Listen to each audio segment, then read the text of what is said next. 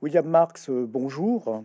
Nous voici euh, réunis pour échanger à propos de votre euh, édition du cours de poétique que Paul Valéry a dispensé entre la fin de 1937 et 1945 au Collège de France.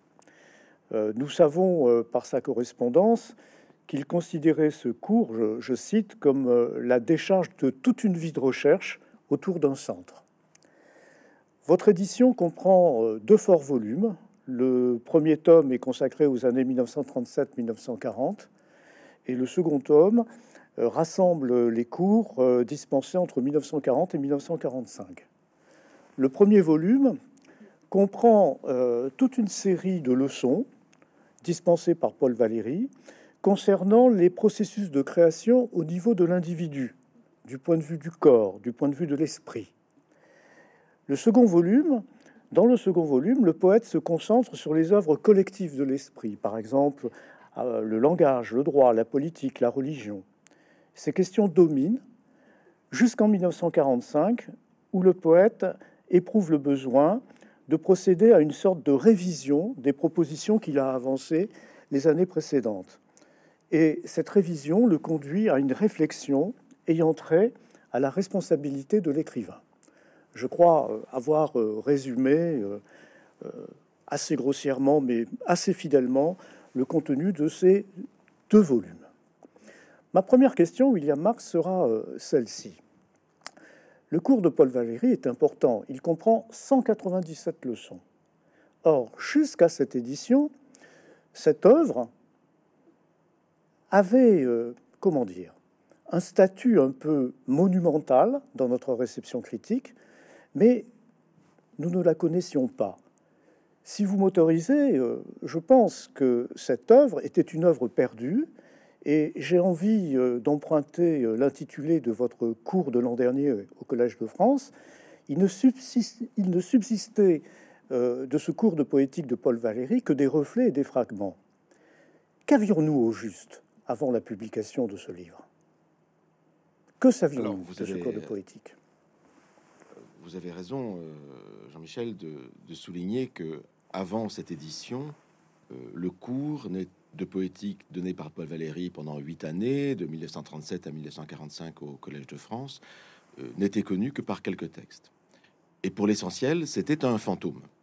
C'était un, serpent de mer. On savait que Paul Valéry avait enseigné pendant huit ans au, au, Collège de France. Paul Valéry lui-même avait édité de son vivant. Donc, euh, deux textes très importants, fondamentaux, liés au cours, à savoir le texte de la brochure de présentation de candidature que tout futur professeur pressenti au collège doit écrire et envoyer à ses, futurs collègues qui vont, qui vont les lire. Et ce texte est intitulé De l'enseignement de la poétique au Collège de France et Paul Valéry l'a publié après son élection et un deuxième texte qui est la leçon inaugurale, euh, publié par Valérie lui-même, repris dans Variété sous le nom de euh, Première leçon du cours de poétique. Et voilà, c'était tout. On ne connaissait du cours en vérité que deux textes, le premier cours et, l'avant-cours en quelque sorte, euh, qui correspondait donc à des textes de 1937 pour un cours qui a duré qui a duré huit ans. Et tout le reste, en fait, la plupart des connaisseurs, des amateurs de, Valérie, savaient que cela existait euh, sous la forme de dossiers, manuscrits, de notes préparatoires euh, déposés à la Bibliothèque euh, nationale de, France.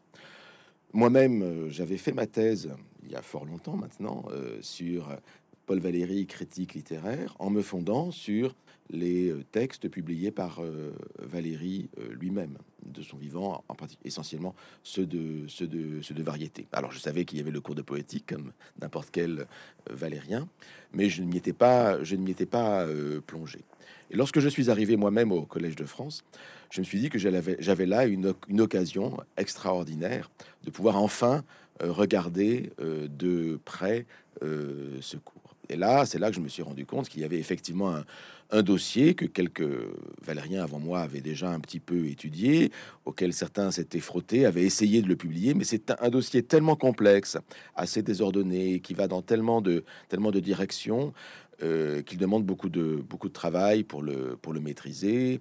Et le Collège de France m'a donné les moyens de temps humain, matériel, pour pouvoir, euh, pour pouvoir le faire. Et donc, j'ai vraiment euh, mon premier projet à l'origine, quand je suis arrivé au collège, c'était vraiment cela, c'est-à-dire euh, repérer dans l'ensemble des 2500 feuillets, 2500 feuillets, c'est énorme, hein, du, dossier manuscrit de la Bibliothèque nationale de France consacré aux cours de poétique, repérer les feuillets qui méritaient d'être publier et euh, les, donner à, Gallimard pour la, pour, la, pour la publication. D'autant que ce qui m'avait frappé dans ce dossier manuscrit, c'est qu'en vérité, euh, il comporte énormément, énormément de, passages, de cours ou de fragments de cours extrêmement rédigés, longuement rédigés, hein, de plusieurs pages euh, de rédaction continue, dactylographié par Valérie euh, lui-même ou par, ou, par ses, ou par ce secrétaire, et qui forme des, équivalents des, articles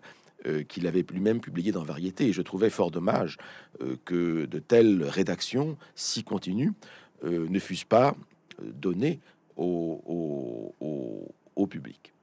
Et donc j'ai commencé à faire un volume, et j'ai fait un volume effectivement qui comprenait l'ensemble de ces, l'ensemble de ces, de ces cours, de ces rédactions au long cours, et même du reste, le dossier de la BNF comportait aussi quelques transcriptions de cours faits par des auditeurs, etc. Il y en avait comme ça huit ou neuf. Et donc j'avais un, un, ensemble, un, volume très important de, de, de, cours qui couvrait de notes préparatoires, de rédaction continue, qui couvrait l'ensemble des huit années. Et ça, c'était cela jusqu'à il y a presque deux ans maintenant, un an et demi, où j'avais terminé ce volume, j'avais fait la préface, l'introduction, etc. Tout était prêt. Et c'est là que j'avais regardé euh, évidemment ce qui, ce qui pouvait exister ailleurs euh, de manuscrits de Valérie concernant le cours. Il n'y avait rien à ma connaissance. Mais c'est là qu'un jeune chercheur euh, que je rencontre, que je connais, doctorant, excellent, je lui parle de ce projet et il me dit, mais vous connaissez bien sûr les transcriptions de cours qui existent à la bibliothèque littéraire euh, Jacques Doucet, grande bibliothèque pour les manuscrits littéraires et en particulier pour les manuscrits de Valérie, puisqu'il comporte, elle comporte cette bibliothèque, le Valérianum, un, fonds euh, composé par le secrétaire particulier de Valérie, euh, Pierre-Julien Monod. Et j'avais effectivement regardé en ligne le catalogue électronique de cette bibliothèque et j'avais vu qu'il n'y avait rien concernant le cours de poétique. Et c'est là que ce, jeune euh, euh, doctorant me dit, mais en fait, le, le, catalogue en ligne n'est pas du tout fiable, il est plein d'omissions.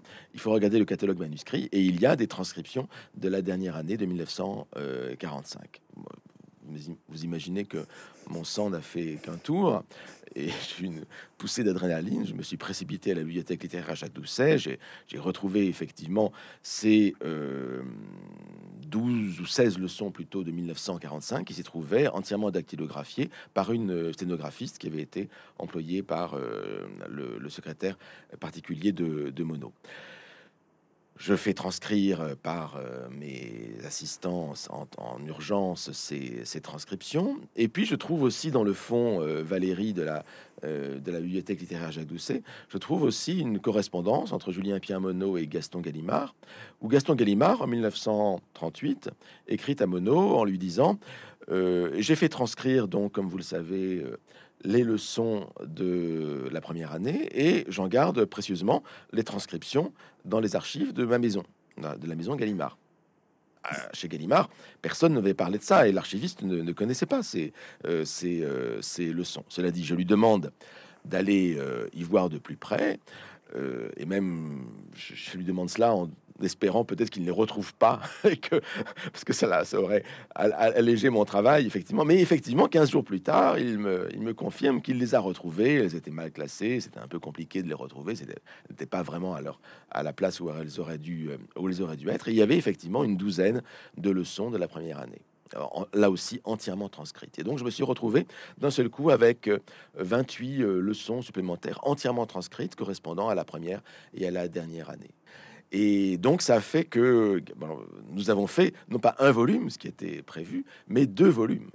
Gallimard, la maison Gallimard a accepté de faire un, deuxième volume. Il a fallu entièrement, évidemment, tout recomposer, puisque mon idée, c'était de faire vraiment une, une, édition chronologique des cours, hein, cours après cours, euh, année après année. Donc il a fallu euh, recomposer entièrement l'ensemble, éliminer certaines notes préparatoires de la première et de la dernière année qui n'avaient plus d'intérêt maintenant qu'on avait euh, la transcription, en garder, en garder certaines qui pouvaient malheureusement cependant être intéressantes parce qu'elles conservaient des formulations qu'on ne retrouvait pas dans, le prononcé même de, Valérie.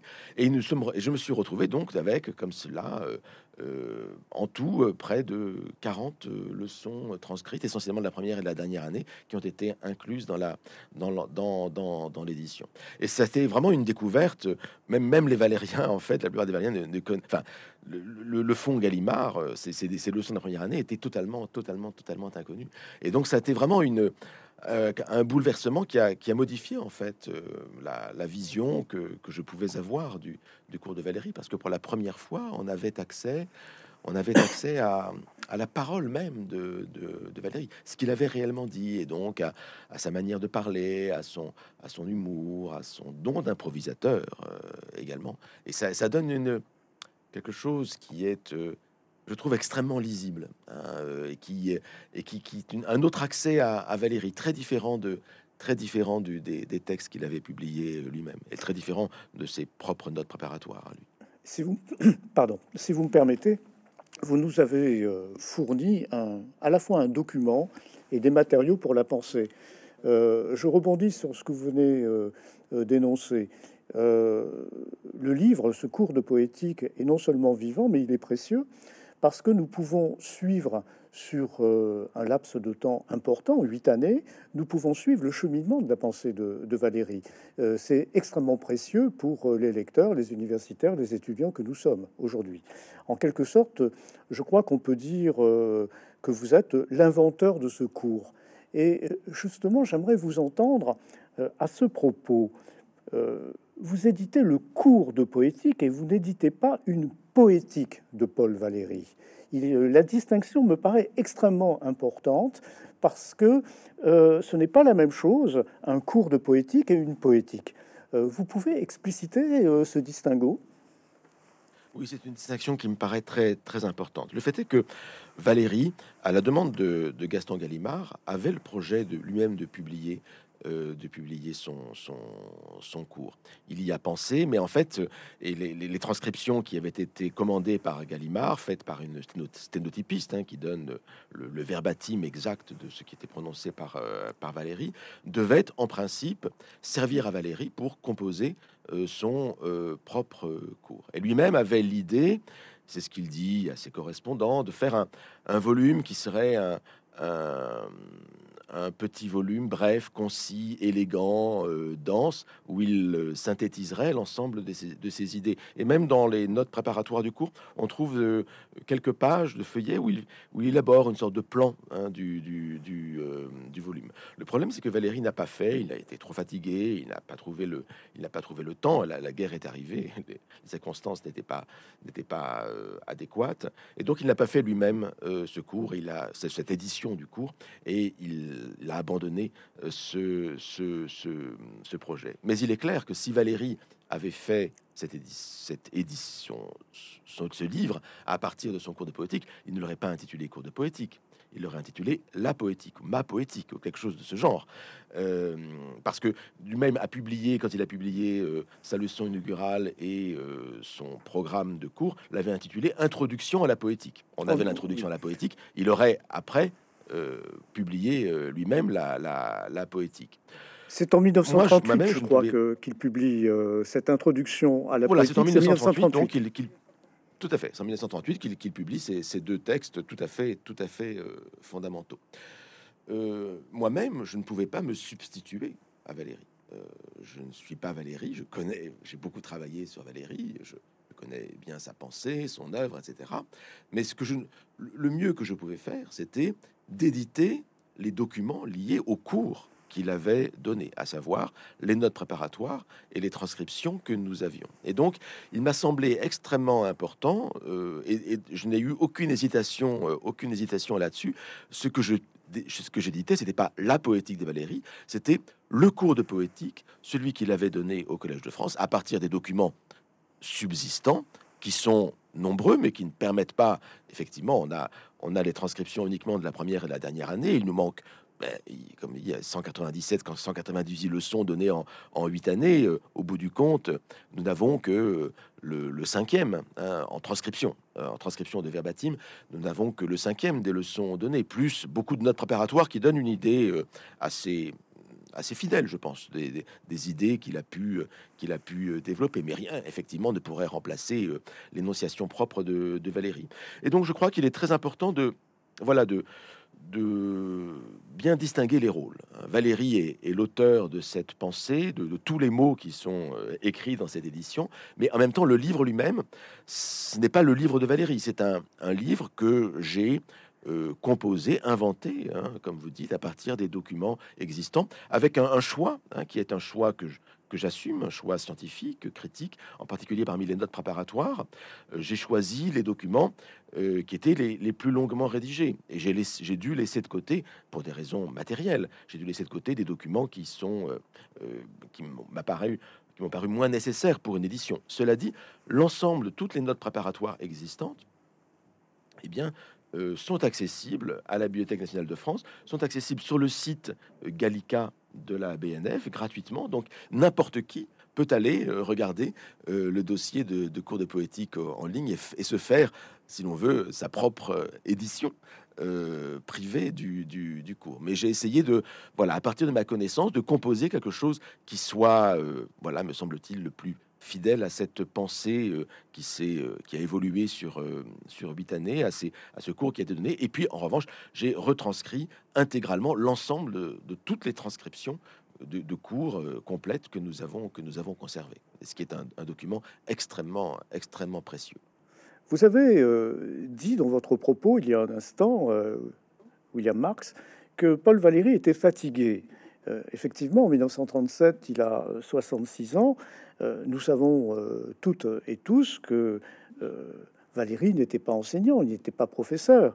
dans quelles circonstances va-t-on solliciter le poète pour qu'il rejoigne le Collège de France? Ce sont des circonstances qui entrent curieusement en résonance avec certains des débats politiques actuels.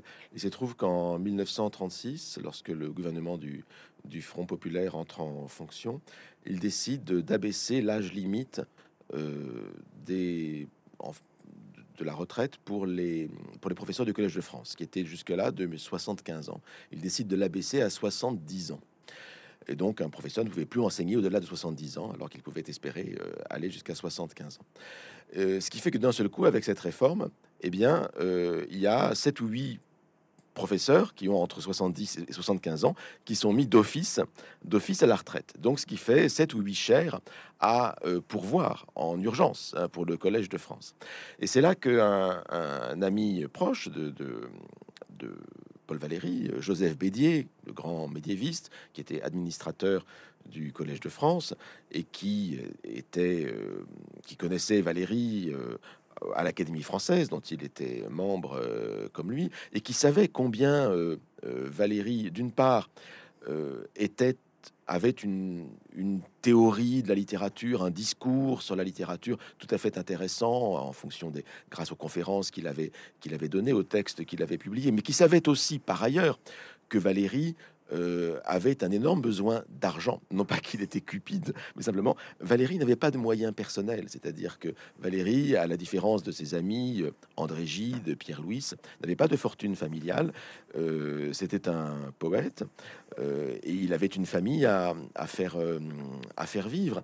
Et la poésie, même lorsqu'on est considéré comme étant comme le plus grand poète euh, français euh, vivant, la poésie ne permet pas, comme le roman, à un auteur de vivre. Et donc, c'est la raison pour laquelle, à partir des années 20, Valérie n'a pas cessé d'accumuler les textes de commandes, les conférences, etc., n'étant jamais libre de publier ce qu'il voulait vraiment euh, publier. Et donc, il a toujours été à la recherche, à la recherche d'émoluments, de, de piges, en quelque sorte, qui lui permettraient de, survivre. Et c'est vrai qu'une chaire au Collège de France lui permettrait, lui aurait permis effectivement de, gagner tout à fait correctement sa vie. Joseph Bédier le savait, et donc il a demandé à Valérie s'il voulait bien être candidat à l'une des, des chaires euh, du collège. Et ce que Valérie a accepté, il en été très, très honoré.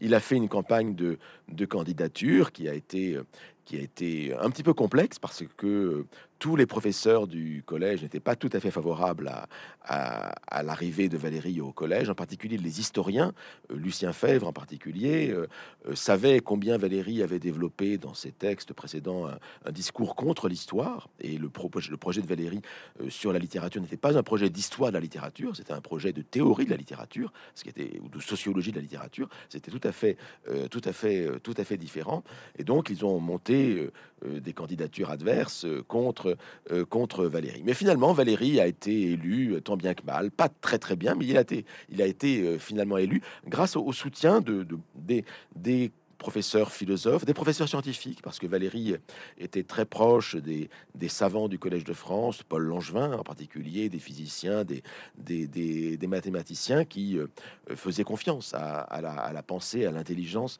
de Valérie. Et je, je, trouve assez remarquable du reste qu'en 1937, donc, les professeurs du Collège de France élisent euh, au collège euh, quelqu'un qui n'est un simple écrivain, si je puis dire, quelqu'un qui n'est pas un professeur, qui n'est pas un universitaire, euh, qui n'est même pas docteur. Alors Valérie avait effectivement un, doctorat honoris causa de l'université d'Oxford. Hein. Enfin bon, c'est pas un véritable, c'est pas un véritable doctorat. Et donc fasse confiance à un écrivain pour parler de la, de la littérature. Maintenant, nous avons l'habitude au, collège d'élire euh, des, artistes, des poètes, Yves Bonnefoy, euh, euh, Pierre Boulez et, d'autres, pour parler de pour parler de leur art. Mais en, dans les années 30, c'était vraiment tout à fait nouveau et tout à fait original et, très audacieux, je trouve, de la part d'une institution comme le Collège de France, de faire, de faire confiance à un, un écrivain pour parler de son art. Et le fait est que Valérie arrive donc en 1937 au, collège, à 66 ans, à un âge où effectivement d'autres songent plutôt à la retraite, et, euh, et il commence une carrière de, de professeur euh, avec plein d'astreintes hein, quand même. Il doit donner 30 euh, heures de cours par an, 2 heures par semaine. Il y va le il va au collège le vendredi et samedi, préparer des conférences, enfin tout un, un ensemble de, enfin un travail vraiment très très sérieux qu'il doit fournir et, qu'il a fourni. Le fait est,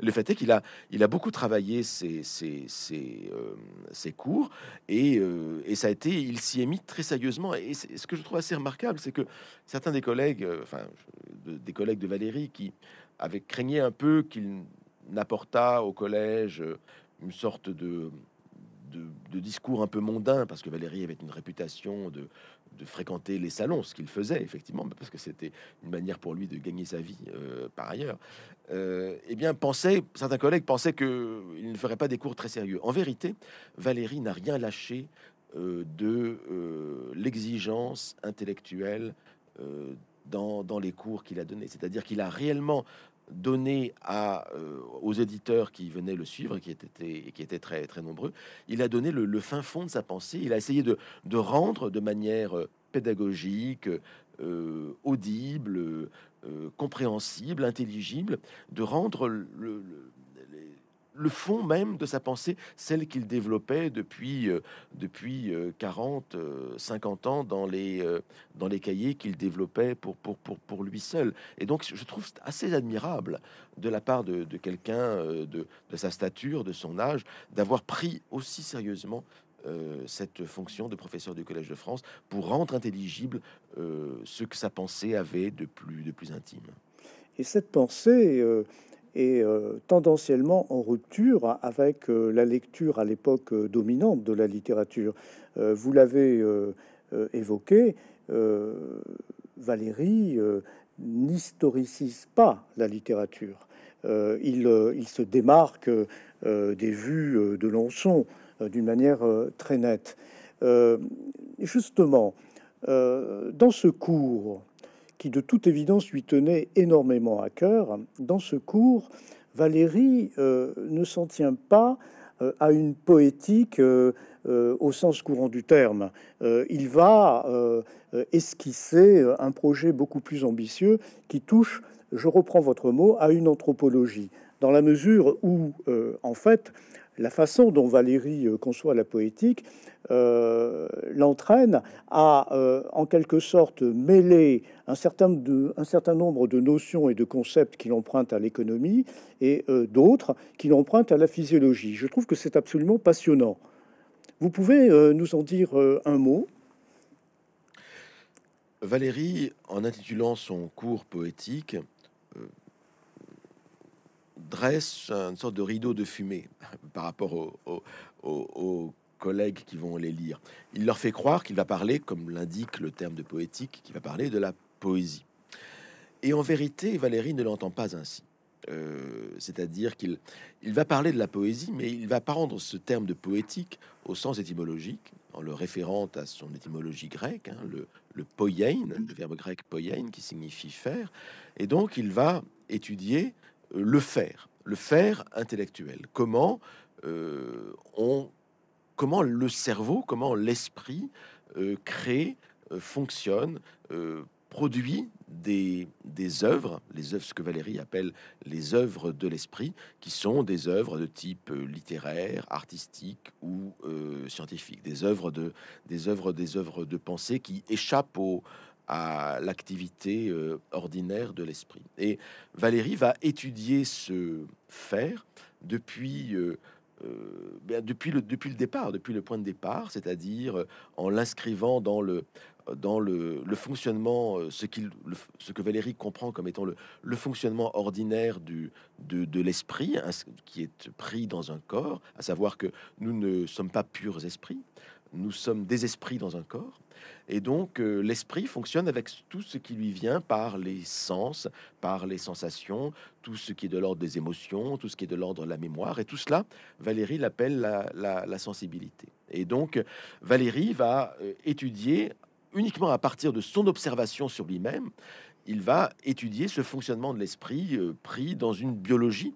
Et je, trouve assez frappant, et j'en discute beaucoup avec des neuroscientifiques contemporains, euh, vivants, des, collègues du, Collège de France, comme Jean-Pierre Changeux, par exemple, combien les, les, neuroscientifiques actuels sont frappés de la pertinence des euh, notions, des concepts, euh, des idées employées par Valérie pour euh, décrire le fonctionnement de l'esprit et comment cela entre en résonance très précise avec ce que les neurosciences actuelles découvrent. Mais Valérie n'était pas lui-même un, un, neuroscientifique, simplement c'était quelqu'un qui s'était longuement observé, longuement observé depuis ses 20 ans, dans une sorte de phénoménologie de, de l'esprit, c'est-à-dire il avait il s'était observé en train de créer, de penser, de créer de la poésie, de, de, créer de la littérature, de d'écrire. Et donc, euh, ce que je trouve assez, assez frappant, c'est que au fil de ces huit années, Valérie va développer cette réflexion, il va développer cette euh, réflexion sur la, carrière de l'œuvre de l'esprit depuis euh, le départ dans l'esprit et dans la manière dont l'esprit travaille cela, et dont ensuite cette œuvre de l'esprit va circuler dans la société et comment la société peut, peut, peut, peut, peut, l'accueillir. Mais tout ça, il le propose à partir, en vérité, d'une réflexion personnelle euh, ancrée dans sa, euh, dans son expérience de poète. C'est même s'il ne parle pas toujours de poésie, euh, et même s'il parle au bout du compte relativement peu, relativement peu de littérature, seulement relativement par rapport à ce qu'on aurait pu euh, mhm. espérer ou, croire. En vérité, l'expérience de créateur, l'expérience de poète, elle est au fond même de sa pensée. C'est-à-dire que c'est en, s'observant lui-même en tant que créateur, que Valérie a pu développer cette euh, réflexion si passionnante euh, sur le, fonctionnement de l'esprit. Et donc, de ce point de vue-là, la, la poétique qu'il développe, c'est vraiment une pensée qui est ancrée dans une expérience euh, de la création poétique, même lorsque Valérie parle apparemment, apparemment euh, très peu de très peu de poésie. Et cela est assez assez frappant et je crois qu'il faut vraiment le, rappeler. Ce que je trouve passionnant dans euh, l'approche de Paul Valéry, c'est la manière dont il nous parle des œuvres de l'esprit. à aucun moment il ne les envisage comme des œuvres statiques. il les appréhende toujours en termes d'actes. Et je crois que c'est parce qu'il les appréhende en termes d'actes qu'il a le souci du corps, de la personne, et qu'il n'oublie jamais que nous ne sommes pas de purs esprits. Oui, tout à fait. Et, pour lui, le, ce qui compte en bout du compte dans, l'œuvre de l'esprit, c'est le travail de l'esprit sur lui-même. Hein, c'est-à-dire qu'en fait, euh, l'œuvre compte moins pour elle-même que parce qu'elle permet à l'esprit qui l'a produit euh, de, faire. Valérie décrit euh, l'œuvre de l'esprit comme quelque chose qui, comme ou du moins l'idée de, faire œuvre, une œuvre, comme transformer quelque chose pour transformer quelqu'un. Hein, c'est une définition qu'il donne de l'œuvre. Faire œuvre, c'est transformer quelque chose pour transformer quelqu'un transformer quelque chose, on comprend bien ce que c'est, c'est-à-dire que le sculpteur transforme, ah, il travaille sur, une, sur un bloc de, pierre, le poète euh, travaille sur le travail sur le sur le langage, mais transformer quelqu'un, ça c'est absolument essentiel selon Valérie euh, pour comprendre ce qu'est l'action même de l'œuvre. C'est-à-dire que l'œuvre de l'esprit, le poème, l'œuvre d'art, va transformer euh, eh ben d'abord celui qui l'a le consommateur, hein, pour prendre ce terme économique, c'est-à-dire celui qui euh, ou celle qui la reçoit, euh, c'est-à-dire le lecteur, euh, le, spectateur de la peinture, de, la, sculpture, le lecteur, le lecteur du poème. il y a une transformation qui est opérée par l'œuvre sur le récepteur ou sur le consommateur. Mais transformer quelqu'un, il faut aussi le comprendre comme étant une transformation euh, du créateur par lui-même. C'est-à-dire que en travaillant, en créant l'œuvre, il y a, un, une, un, processus d'évolution, de développement, euh, de développement du, créateur et de, et de production de l'esprit euh, par lui-même. Et comme le dit souvent, comme Valérie dans le cours de poétique, le, créateur se rend meilleur que lui-même. Il donne, il donne de lui-même une, meilleure image que ce qu'il est réellement parce qu'il s'est amélioré en quelque sorte par le, par le travail, par le travail de, de l'œuvre. Et donc il y a presque l'idée, j'allais employer quelque chose d'un peu vulgaire, quelque sorte, une sorte d'idée de développement personnel euh, par, euh, le, par le travail de, l'art, de la, de la poésie que propose, que propose Valérie. Une, une très grande idée de l'exigence, au bout du compte, vis-à-vis de soi, euh, qui est celle du créateur. La création n'est pas un travail purement spontané, c'est vraiment un travail où nous nous mettons nous-mêmes à, à, distance de nous-mêmes. Et le, le créateur vaut moins parce qu'il produit spontanément dans une sorte d'idée romantique euh, de l'auteur que par la réaction qu'il a vis-à-vis de sa production spontanée. C'est la distance que nous prenons vis-à-vis de notre production qui fait que l'œuvre euh, vaudra, qu'elle aura, qu'elle aura un sens, qu'elle aura, qu'elle aura une valeur. Et donc il y a un travail sur soi à produire par le créateur pour que l'œuvre ait une valeur. Et donc c'est vraiment une pensée du travail. Euh, du travail du créateur et, de la transformation du créateur par lui-même qui nous est proposé par Valérie. Et c'est en cela que la, la poétique que propose Valérie est aussi une, poétique, c'est-à-dire une création de l'auteur par lui-même. Je veux réagir à ce que vous venez de dire concernant la manière dont Valérie euh, concevait le travail d'écriture, c'est-à-dire comme un véritable travail. Je, vais citer euh, Valérie. il y a eu une formule, il y a une formule qui m'a qui m'a beaucoup impressionné. Valérie écrit Un son émis dans une enceinte se réfléchit sur tous les corps qui s'y trouvent, mais quelques-uns d'entre eux seulement, parfois aucun, entrent en résonance et vibrent à l'unisson de la note. Ceci est le cas de l'art.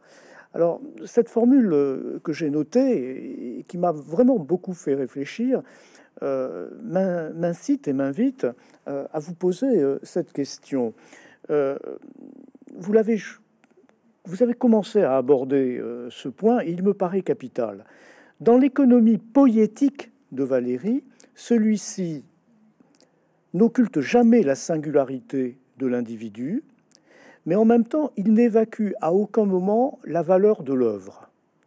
Et je trouve que ce poète qui est aussi un immense critique, qui est l'un de ceux qui fondent ce que nous appelons la critique formaliste, eh bien, c'est quelqu'un qui, à aucun moment, euh, n'est tenté par euh, la valorisation à la fois de la spontanéité et en même temps de, euh, comment dire, il n'écrète jamais la valeur des œuvres. Il est sensible à la durée, à l'effort, à la minutie du travail, à la rigueur dans le travail.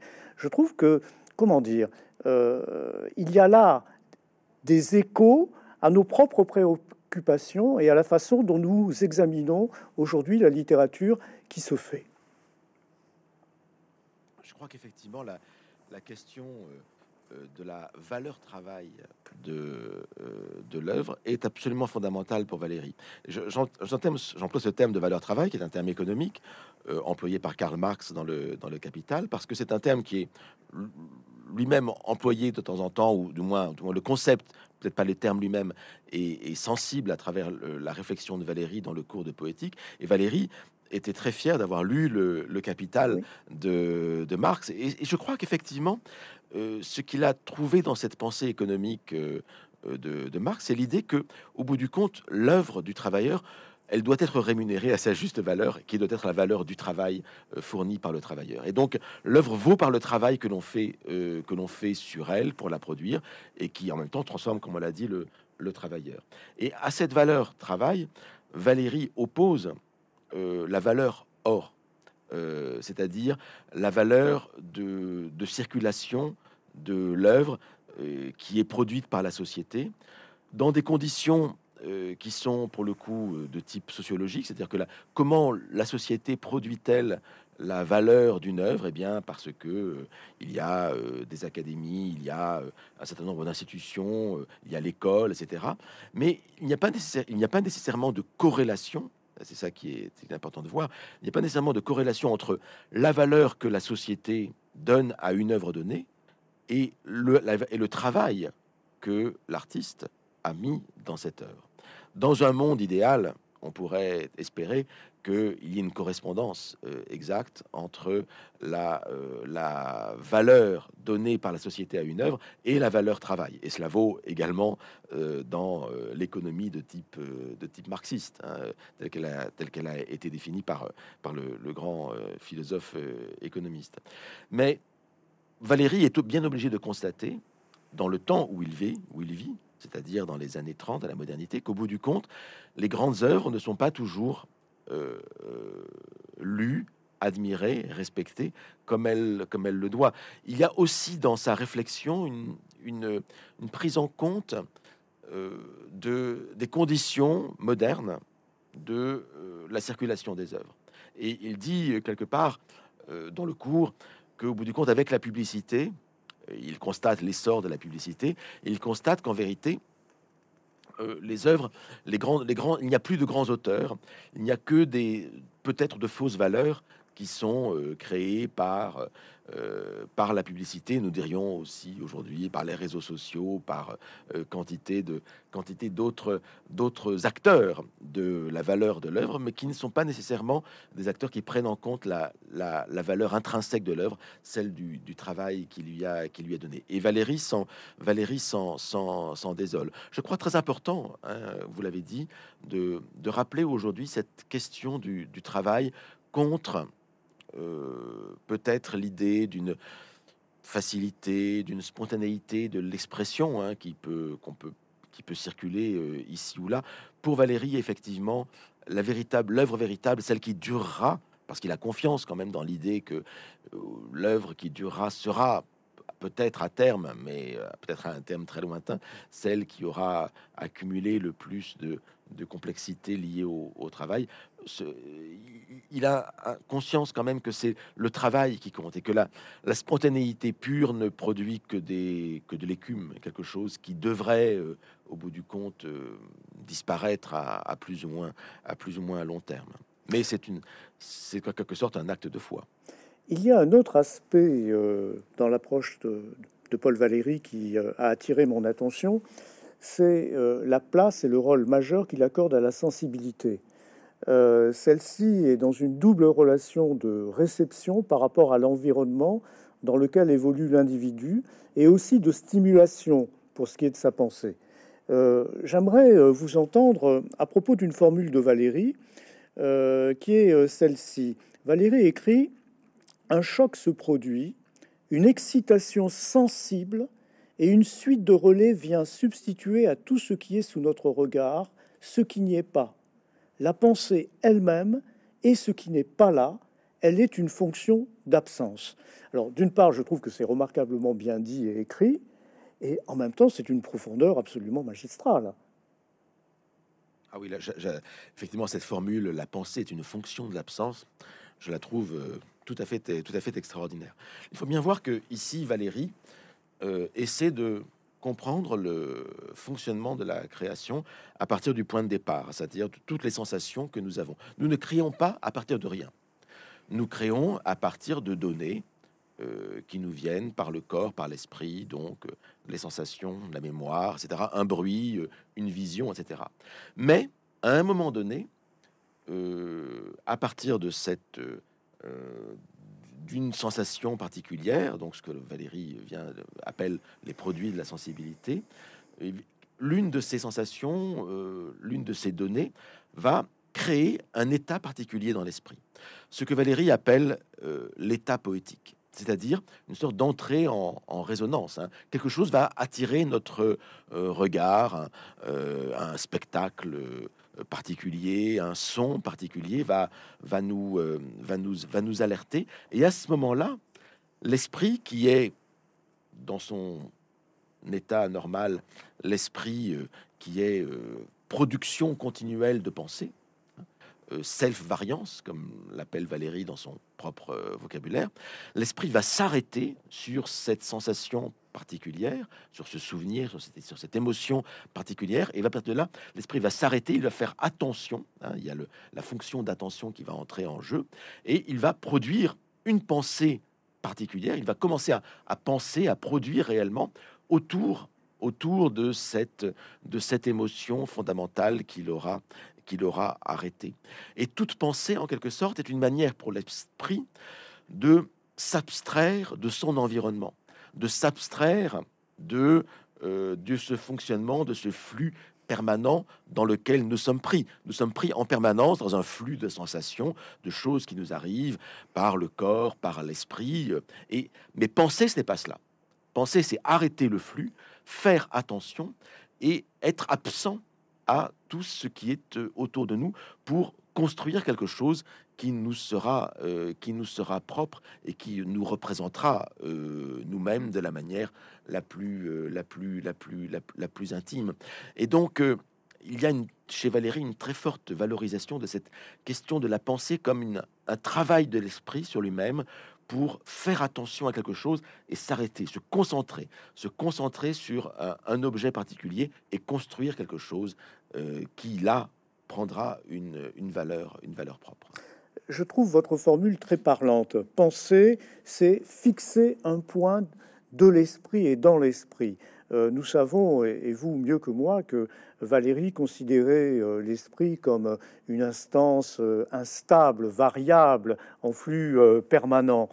Or, précisément dans tout son cours, il a eu le souci de distinguer le savoir métaphysique, philosophique de la science, il a aussi distingué le savoir et les connaissances apportées par la science de ceux produits par les autres manifestations de l'esprit, et notamment, si vous m'autorisez euh, à le faire, ce que je dirais la poésie. La poésie est source de savoir, me semble-t-il, euh, chez Valérie. Et c'est un savoir peut-être qu'il tend à euh, non seulement à distinguer, mais il me semble à mettre un peu au-dessus des autres savoirs. Je me trompe dans ma lecture euh, du cours euh, de Valérie J'aurais tendance à penser que c'est euh, un peu plus ambivalent que, que cela. Oui. Il est clair que Valérie, dans sa jeunesse, a trouvé un, absolu dans son maître Malarmé, qui a été pour lui, qui a été fondateur dans sa dans sa pensée, dans sa création poétique, et en qui il a trouvé la perfection poétique. Et il est clair que pour Valérie, travailler un poème jusqu'à un niveau de perfection comme le fait Mallarmé, c'est un, c'est le peut-être l'un des, plus hauts travaux que euh, l'esprit euh, puisse euh, accomplir. La chose c'est la visée en quelque sorte. C'est la visée. Voilà, c'est la visée. La, chose est la, chose est claire. Là où Valérie cependant se sépare de Mallarmé, à savoir que comme on a chez Mallarmé l'idée que le, poème serait, d'un point de vue presque mystique, en, gros une voie d'accès à une euh, réalité euh, supérieure, ou du moins à quelque chose qui serait plus intime dans la réalité, je crois que là, Valérie ne va pas jusque-là. Euh, Valérie voit dans le poème un, produit d'une énorme complexité, d'une énorme sophistication, dans laquelle on, dans lequel on peut mettre, dans lequel le poète peut mettre énormément de, de de sensibilité, d'émotion. Là, il n'y a aucun doute là-dessus. Mais que le poème soit une voie d'accès au réel, je ne pense pas que ce soit le cas pour Valérie. C'est la grande différence, me semble-t-il, pour, euh, pour, euh, pour, euh, entre Valérie et, et, et Mallarmé. C'est-à-dire que pour Valérie, le poème construit un monde autre. Un monde autre dans le, par lequel le lecteur va, entrer dans, cet état poétique, qui est un état de stase, en vérité, un, état d'écartement par rapport, au, au, réel, et il va entrer dans une sorte de stase, d'extase même, hein, c'est-à-dire de, d'entrer dans un phénomène de résonance hein, dans lequel on peut se complaire dans la chambre, dans cette chambre d'écho qu'est, le poème. On peut lire le poème, le, le, relire en permanence et de manière, euh, de manière, euh, de manière indéfinie. Ça, c'est, cela qui, qui compte. Mais pour autant, si nous voulons accéder au réel, Valérie a une confiance absolue euh, dans ce que la science promet. Hein. Et donc il y a, il y a une autre une autre œuvre de l'esprit possible qui est euh, l'œuvre l'œuvre scientifique. Et il y a y a un autre dieu pour Valérie à côté de Mallarmé c'est Albert Einstein en, quelque sorte. Et, là nous avons accès par euh, par les savants euh, nous avons accès selon Valérie à un savoir sur le sur le réel. Mais le le poème est plutôt la création selon Valérie d'un autre réel d'un d'une sphère à part euh, dans laquelle nous pouvons nous, nous, absorber. Et du reste, nous avons besoin hein, de, de, cette, euh, de cet état poétique, euh, artistique, parce que c'est quelque chose qui nous fait homme, qui nous rend humain en quelque sorte. C'est ce en quoi nous pouvons être encore plus, encore plus humains. Mais ce n'est pas nécessairement un, savoir en tant que tel, me semble-t-il. Alors, selon Valérie.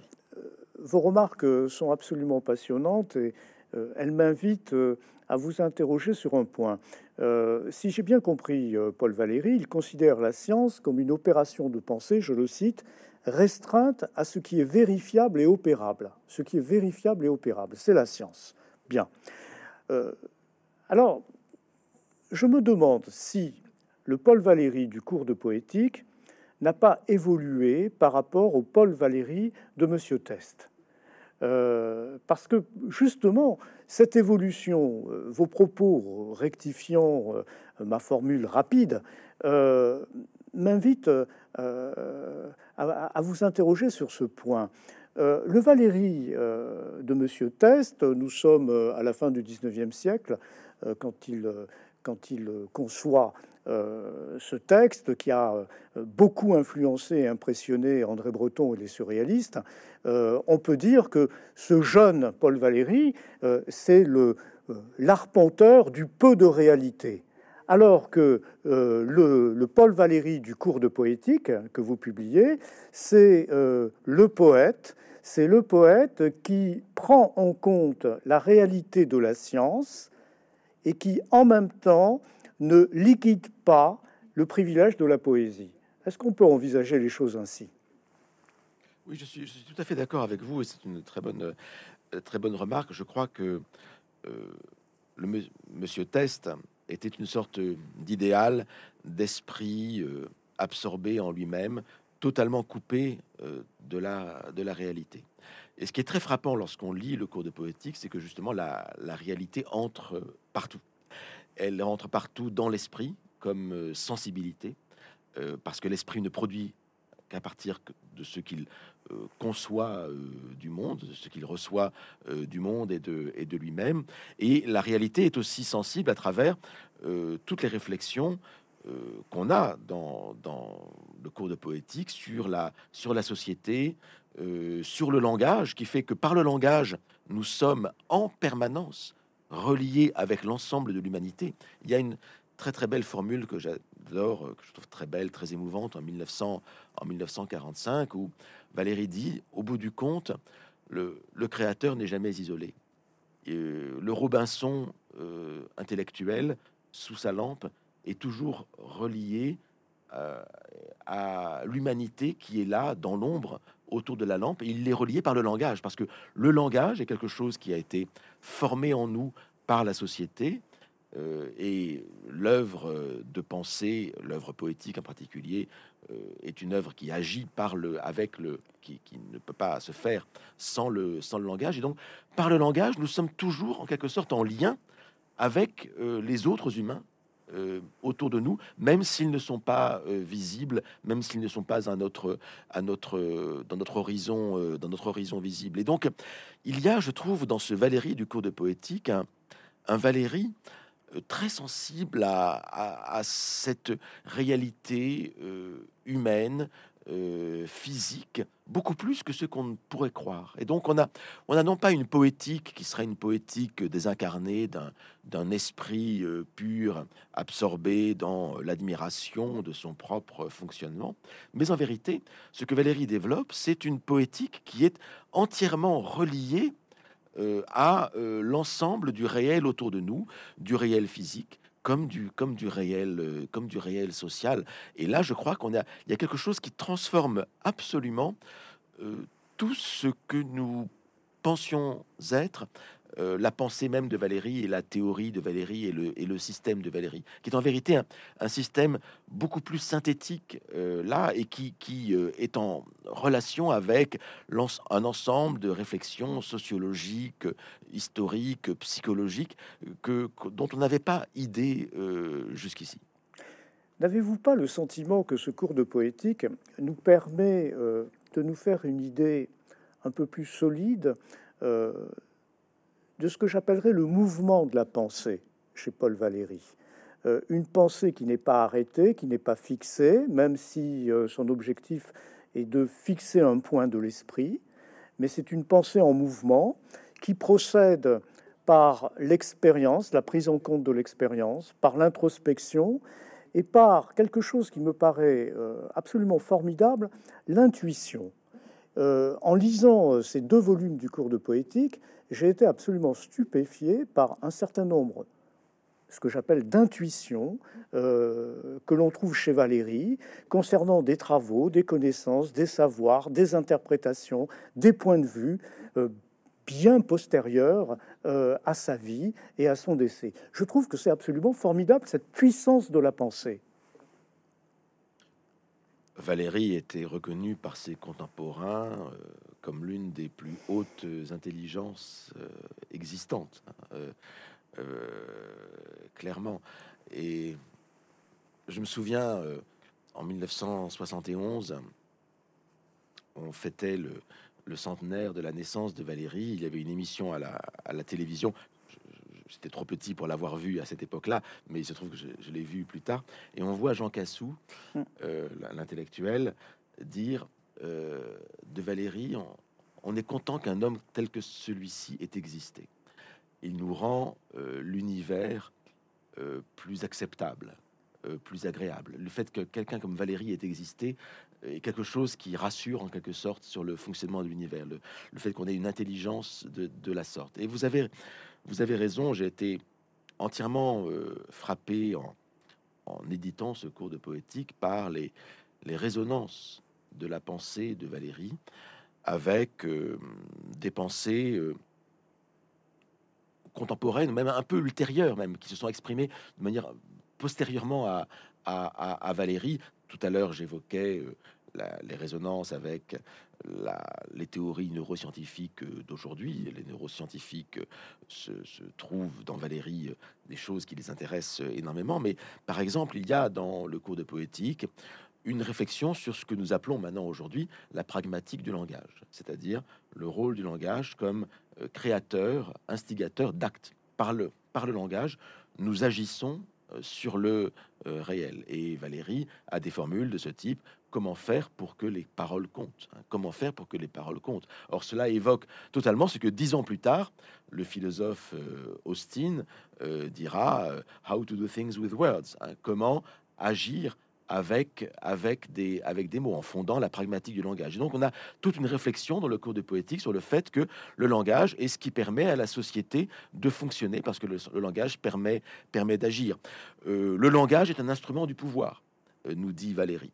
Euh, c'est parce que je crois que votre parole a un pouvoir que, en fait, vous avez un, pouvoir. Et donc, on a là quelque chose qui est chez Valérie, qui évoque à la fois Austin, mais aussi Foucault, à, savoir que l'ordre du pouvoir est aussi un ordre du discours. On a quasiment l'expression d'ordre du discours euh, dans le texte de Valérie.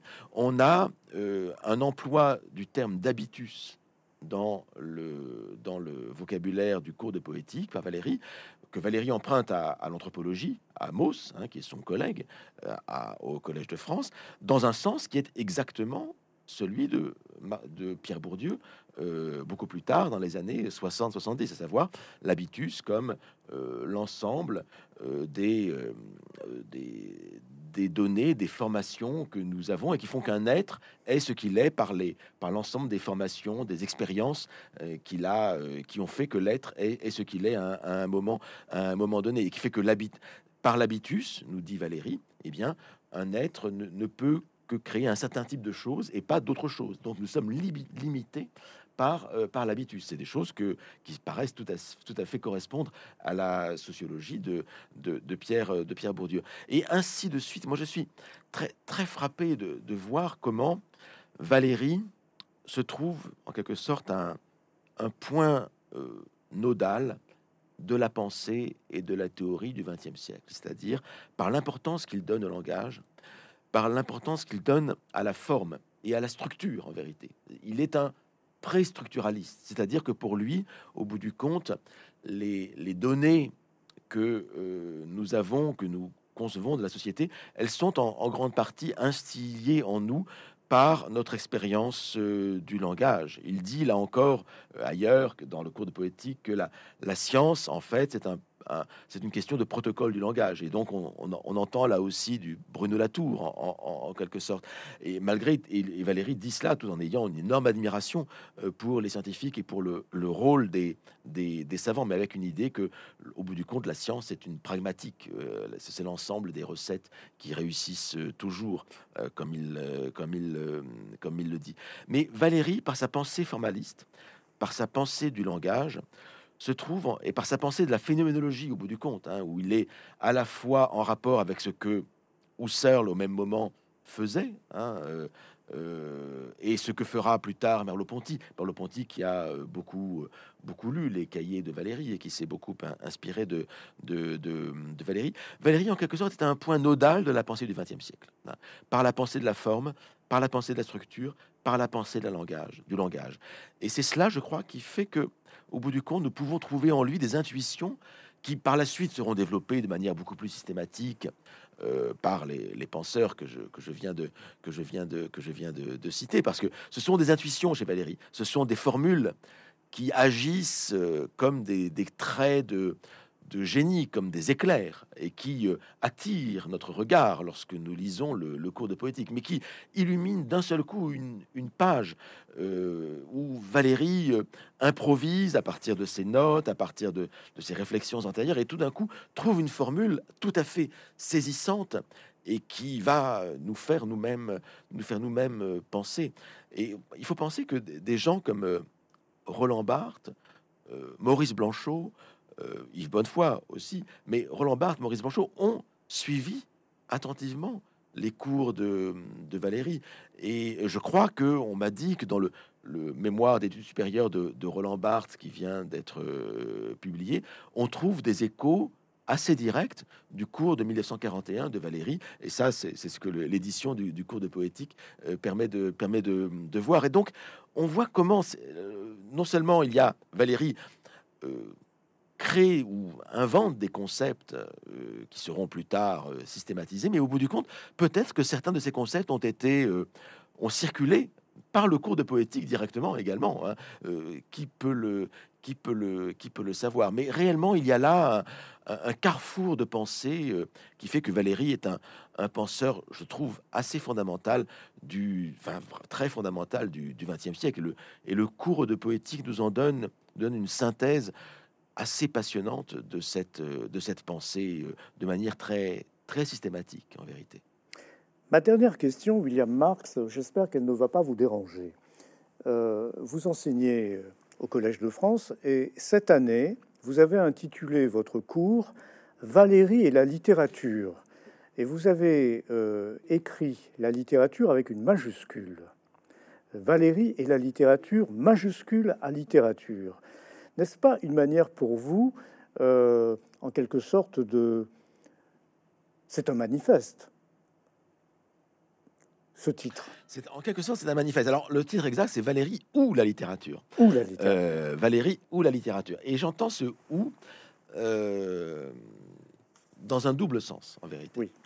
Il y a le, ce sens-là, c'est-à-dire qu'il me semble que Valérie, effectivement, c'est le ou si vous voulez de qu'on a chez Spinoza dans Deus sive natura, Dieu mhm. ou la nature, Dieu c'est-à-dire la nature, Valérie c'est-à-dire la littérature avec un, avec un grand L, avec un L capital, parce qu'il me semble qu'effectivement dans, dans l'histoire de la pensée littéraire, Valérie représente un état tout à fait particulier de l'évolution littéraire européenne, de la littérature européenne. Il représente une sorte d'apogée d'une réflexion sur la littérature, d'une confiance dans euh, les pouvoirs du travail, dans la, dans la complexité même de l'œuvre littéraire, dans le formalisme même de l'œuvre littéraire, quelque chose qui, au bout du compte, que Valérie illustre, emblématise parfaitement, symbolise, et après lui et avant lui, euh, ce n'est pas comme ça. C'est-à-dire que après Valérie, les, choses vont se, vont se transformer. On, va entrer dans, dans, un autre âge. C'est au bout du compte ce que j'ai illustré dans un livre, euh, L'adieu de la littérature, à savoir que Valérie est en quelque sorte, un, et, quelques autres auteurs avec lui, mais Valérie mieux qu'un autre peut-être, euh, Valérie a explicité euh, ce qu'était la littérature en Europe à un moment particulier de l'histoire. Donc voilà d'où le L capital. Hein. La littérature à un moment donné a atteint cette, cette, ce sens-là, et depuis, ben, autre chose se fait, qui n'est pas qui est différent, qui n'est pas moins intéressant, qui est différemment intéressant. Euh, ça, c'est une chose. Mais Valérie ou la littérature, je l'entends aussi parce que euh, Valérie s'est aussi construit contre la littérature. C'est-à-dire qu'à partir de, à l'âge de 20 ans, après l'épisode de la nuit de Gênes, justement, il a, il a abdiqué en quelque sorte la poésie devant la perfection absolue des œuvres de son maître Mallarmé et il a voulu faire autre chose. Il a voulu euh, réfléchir dans les cahiers, à développer une, pensée, une pensée propre, une pensée du cerveau, de l'esprit, une phénoménologie euh, euh, du réel, euh, qui s'est construite en quelque sorte contre, contre la littérature, contre la poésie. Il a fait un adieu à la littérature, hein, à bien des égards, dans sa soirée avec Monsieur Test. Et donc le, le où je l'entends ainsi. Mais je reviens à ce L majuscule. Je crois réellement qu'effectivement, Valérie, on le voit dans le cours de poétique, représente un, un moment historique particulier dans l'histoire de la littérature, et il en est lui-même conscient. C'est-à-dire qu'en en 1945, il a bien conscience, et même dès la fin des années 30, il a bien conscience qu'il est en décalage par rapport à son époque, par rapport à, l'évolution euh, de la littérature de son temps, et que ce qu'il défend, c'est une idée qui est déjà un peu passée. Euh, il s'adresse aux jeunes gens qui viennent suivre son cours, il leur dit, voilà, pour moi, pour moi, la forme est une éthique est une éthique. C'est-à-dire que l'exigence de la forme, l'exigence du travail, c'est quelque chose de l'ordre d'un rapport à l'expérience, d'un rapport à l'être. C'est une éthique, c'est une morale, une éthique de la forme, hein, c'est le terme qu'il emploie. Et c'est le message qu'il veut faire passer aux, jeunes poètes, aux jeunes écrivains qui vont suivre ses cours en 1945 à la, Libération. Et je crois très émouvant d'entendre d'entendre cela. Hein. Je pense que cette idée de l'éthique de la forme, du, du travail de la forme, de la valeur du travail dans euh, la création de l'œuvre, l'idée que l'œuvre poétique, l'œuvre littéraire n'est pas nécessairement une œuvre facile, qu'elle doit, qu'elle demande un travail de la part de celui qui l'écrit et aussi de la part de celui qui la consomme. la, grande œuvre n'est pas nécessairement celle qui se donne facilement. Je crois que ce sont des, des, messages que l'on peut entendre aujourd'hui et, qui sont audibles et que l'on peut porter aujourd'hui. En tout cas, c'est le message que nous donne 80 ans après euh, Valérie à travers son cours de, poétique et, j'espère avoir essayé, avoir réussi à le faire entendre euh, quelque peu à travers euh, cette édition. Je voudrais juste vérifier que je vous ai bien compris, William Marx.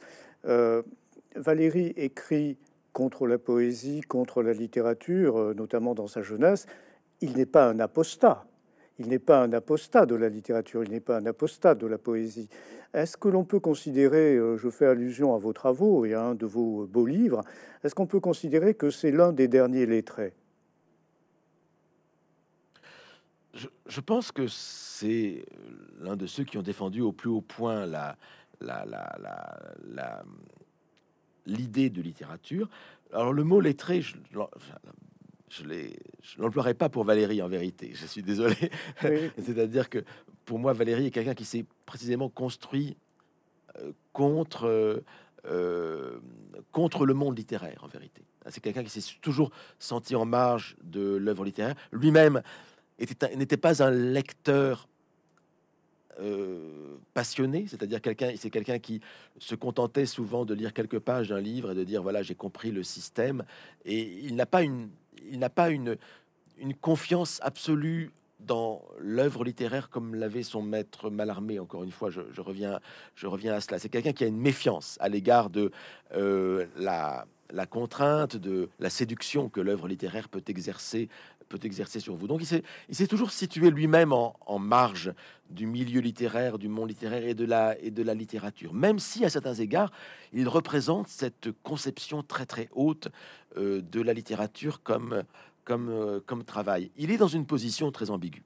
Voilà, et c'est un et c'est cela, à mon sens, qui nous le rend intéressant. C'est-à-dire que c'est quelqu'un qui est à la fois qui euh, refuse et met à distance la littérature telle qu'elle s'écrit de son temps. Il l'a clairement dit dans, différents textes, euh, en particulier dans les, cahiers et dans Monsieur Tess et dans d'autres textes. Et puis qui après, euh, à partir des années 20, est revenu sur cette expérience-là du de l'adieu de la littérature et au bout du compte a euh, a vu que au bout du compte quelque chose s'était construit à la fin du 19e siècle dans les poètes, chez les poètes de son temps, qui ne reviendra plus, à savoir un état, euh, une confiance, une, euh, une, une, sublimation de, de, de l'art littéraire euh, telle qu'elle ne reviendra plus. Et Valérie a eu à regretter, 30 ans plus tard, si vous voulez, 30 ans après son adieu à la littérature, il a regretté ce moment particulier qui a eu lieu à la fin du 19e siècle, le moment symboliste en quelque sorte de, croyance dans les pouvoirs de la littérature, dans les pouvoirs de la poésie, dans un savoir lié à la poésie, il a regretté ce moment-là. Hein. Et donc cette, ce regret qu'il a eu, ce, ce remords en quelque sorte, presque, qu'il a eu, euh, je le trouve intéressant, je le trouve émouvant. Et c'est quelque chose qu'il exprime aussi dans ce cours de poétique. Et c'est, si vous voulez, c'est cet entre-deux dans lequel est Valérie, le fait qu'on ne peut jamais le mettre ni dans un, ni dans un endroit ni dans un autre, qui le rend, me semble-t-il, euh, intéressant pour nous aussi, et qui le rend aussi très, très riche. Et c'est ainsi comme c'est aussi comme cela qu'il faut le, lire et le, et le comprendre. William Marx, je vous remercie euh, de nous aider à déplier la trajectoire de Paul Valéry. Merci beaucoup de nous avoir accordé cet entretien. Merci beaucoup, Jean-Michel Devezin.